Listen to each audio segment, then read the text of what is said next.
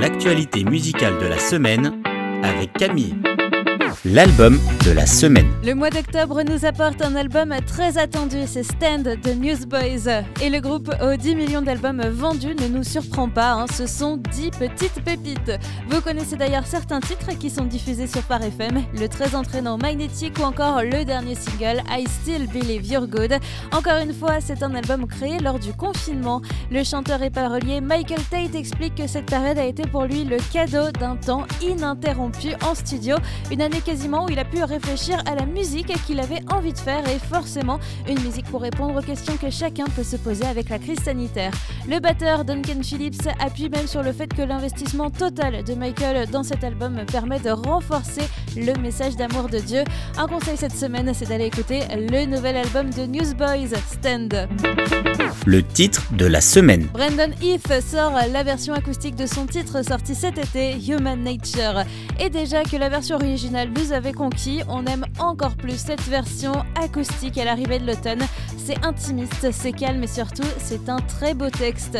La nature humaine, c'est d'être auprès de Dieu. Nous ne sommes pas faits pour être seuls, mais pour être entourés par nos proches et par Dieu.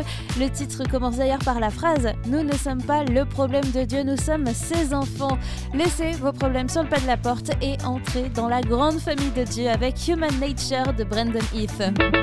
Le coup de cœur de la semaine. Réveil en douceur avec Teriane cette semaine. Elle vient de sortir le single Wake Up et je suis à deux doigts de le mettre en sonnerie de réveil le matin. C'est doux, c'est léger, joyeux et ça veut dire aussi réveille-toi. Mais le message n'est pas littéral évidemment. Teriane appelle chacun à se réveiller spirituellement, à sortir de sa zone de confort et à croire. Allez hop, on se réveille, on part écouter Wake Up de Teriane, bonne humeur assurée.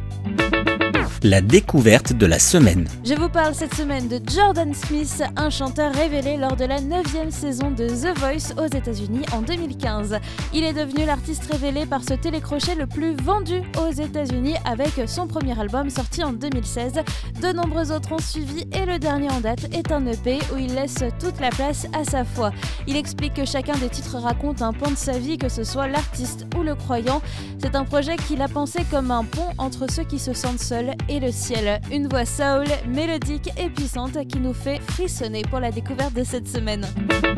L'info de la semaine. Et on ne les arrête plus, les Over the Moon annoncent de nouvelles dates de concert en tournée à l'occasion de la sortie de leur nouvel album Antidote. Ils seront un peu partout en Auvergne-Rhône-Alpes, mais également à Lille le 30 novembre.